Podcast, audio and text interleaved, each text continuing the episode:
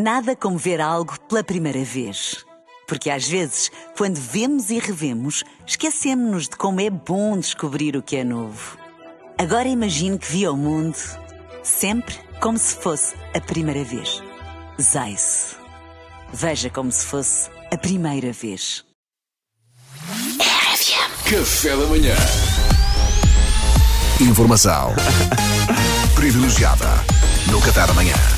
O ex-primeiro-ministro francês François Fillon e a sua mulher Penélope foram condenados em 2020 por criar um esquema de emprego fictício no qual a esposa de Fillon arrecadou mais de um milhão de euros em 15 anos sem fazer efetivamente nada.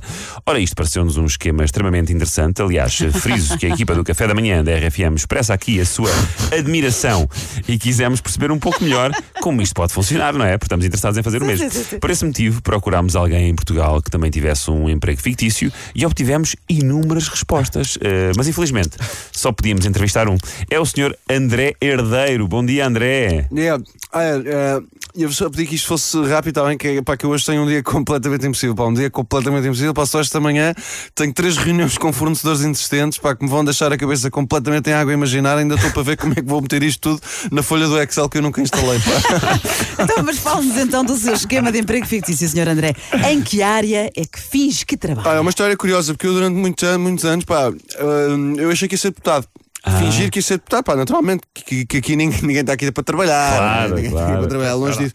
Aliás, eu sei que vocês são ouvidos por muita gente, portanto, até peço aqui desculpa se choquei- alguns dos inúteis mais sensíveis.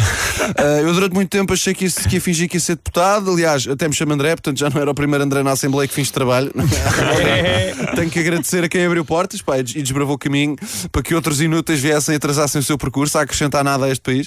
Ah, mas não, não, depois a minha vida pá, sofreu, sofreu um volte-face. Está a ver? Foi, foi qual, André? Conta-nos tudo. Aconteceu, bem, isto, às vezes os infortúnios também têm um lado benéfico, não é? Que foi o meu tio foi nomeado CEO de uma grande empresa e arranjou-me um cargo. Ah, então, mas, mas isso é um infortúnio para quem? Para os acionistas que pagam o meu salário, efetivamente não façam boi. Bom, 60k ao ano, mais nada. Mas também para o cargo que eu não desempenho, não é?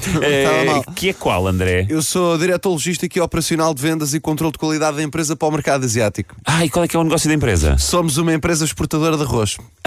Pelo que nós não estamos no mercado asiático.